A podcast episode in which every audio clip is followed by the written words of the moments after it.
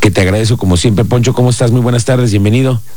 Miguel Ángel Álvarez, Cristian Lugo, amigos de Así Sucede Expreso. ¿Cómo pues, estás? Este, oye, en serio, eh, ese tema de los estacionamientos no es privativo solo de Querétaro, ¿eh? pero eso de andar apartando lugares, pues es una violación a la ley de tránsito y es una violación que está sancionada. Este, hay sanciones, hay sanciones, como las hay también para quien se estaciona en lugares que no debe. Mira, según el artículo 71 de la Ley de Tránsito de Querétaro, está prohibido reservar lugares para estacionamiento en la vía pública, obstaculizando eh, el, el, uso para otros conductores o peatones, este, o usarlos para cobrar por ese estacionamiento.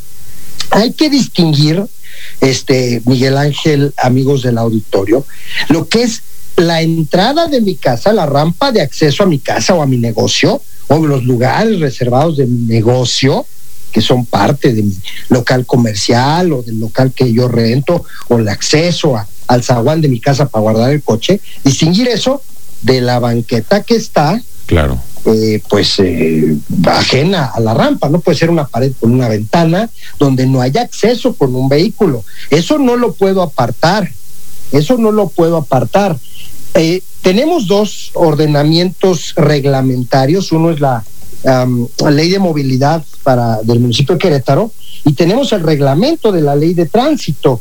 Dice, entre otras cosas, el, reglamento de, de, la ley de tránsito de, del estado de Querétaro, que cualquier vehículo que se estacione o ocupe la vía pública deberá hacerlo de forma momentánea, provisional o temporal sin que represente afectación al desplazamiento de peatones y circulación de vehículos o se obstruya la entrada o salida de una cochera, sujetándose a, fíjate, el vehículo deberá quedar sin bloquear el, el acceso a la cochera orientado en sentido de la circulación a menos de 30 centímetros del límite del arroyo vehicular, porque luego ya ves que hay gente que se estaciona en doble fila o se estacionan este, que, en medio de, la banqueta y el coche cabe otra, otro coche.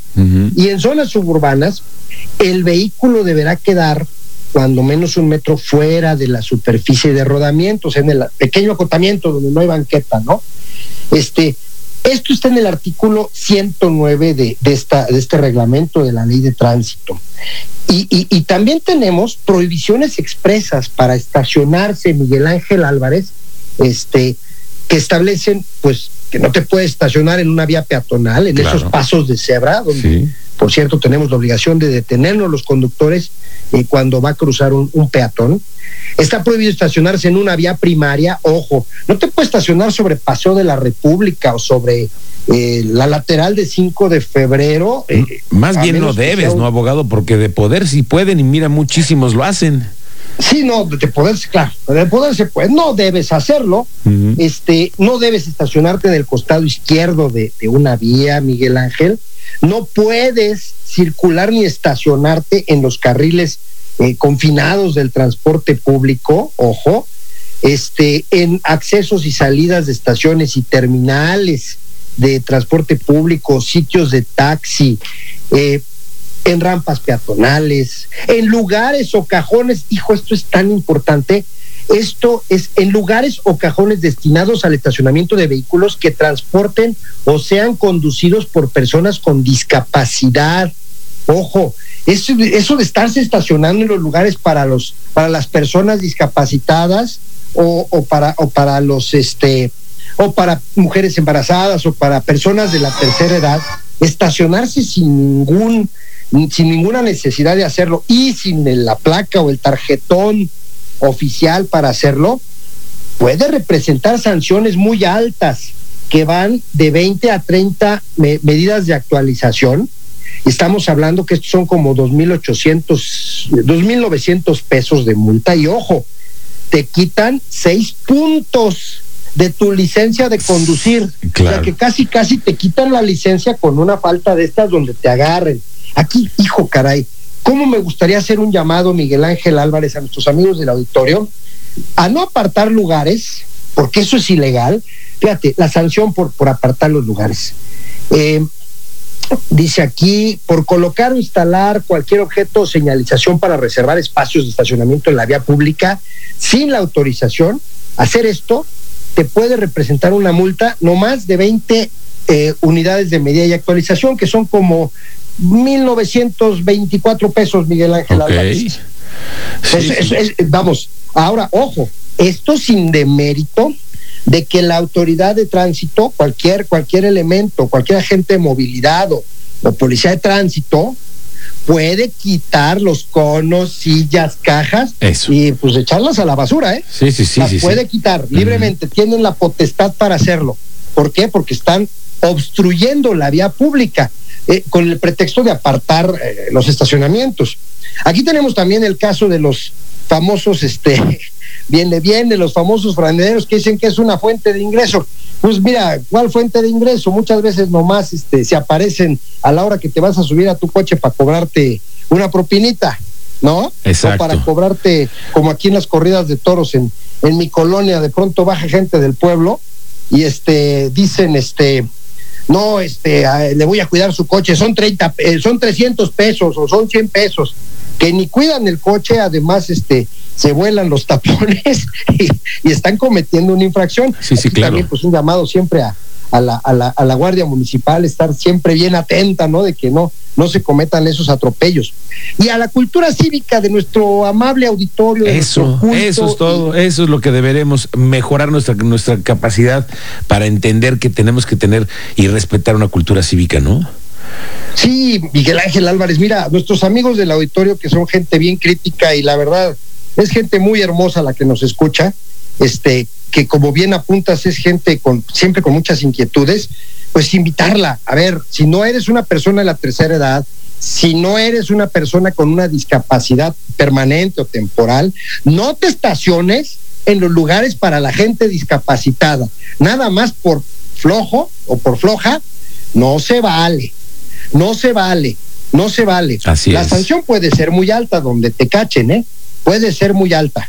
Este, pero independientemente de eso, oye, pues qué mala onda que si son lugares para gente que, que, que no tiene las mismas posibilidades que uno de, de andar, de caminar, de usar Claro.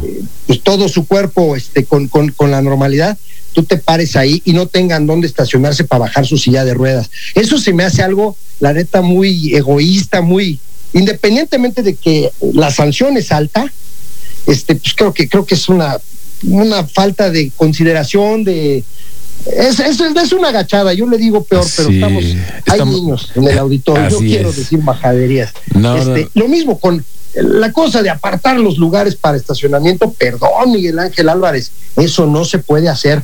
Y cualquier agente de movilidad o incluso cualquier ciudadano puede quitar la silla, aventarla y estacionar su carro. Claro, porque es la vía Y bueno, pública y es de todos, ¿no, abogado? Es de todos, mi querido hermano. Ahora, ojo, también como ciudadanos, si algún agente de movilidad o algún elemento de tránsito arbitrariamente aplica una sanción, porque luego también los hay, ¿no? Los hay. Este, que estás estacionado en un buen lugar y todo, y te dicen, hay disco, y no es cierto, no hay disco. Y bueno, a veces pasa también.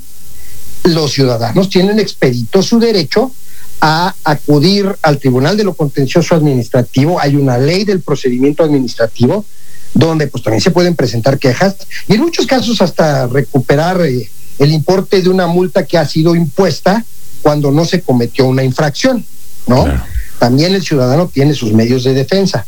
Sin embargo, eh, Miguel Ángel, eh, hablando del tema central en esto, este, quienes, gracias a Dios, tenemos el privilegio de utilizar un automóvil, primero, además de usarlo con responsabilidad, no excediendo los límites de velocidad, debemos usarlo con solidaridad y cultura cívica, no bloqueando entradas, no estacionándolo donde no debemos y pues tampoco pidiéndole a alguien que aparte un lugar para estacionarnos cuando la calle, mi querido Miguel Ángel Álvarez, es de todos Así y es. todos sabemos. Qué bueno que nos los haces así de claro, abogado. Te agradezco muchísimo, como siempre, que nos ayudes a entender cosas reales que nos pasan todos los días, pero que también hay leyes que tenemos que respetar todos, reglamentos que hay que cuidar y preservar. Te agradezco mucho, abogado, como siempre mi querido Miguel Ángel Álvarez. Vámonos a las carreras y que gane Checo Pérez. Que te vaya muy bien en la Fórmula 1. Gracias, que tengas muy buena tarde. Saludos. Un abrazote, que te vaya muy bien, Miguel Ángel. Gracias. Gracias, el abogado de cabecera de este programa, Alfonso Rodríguez, esta tarde.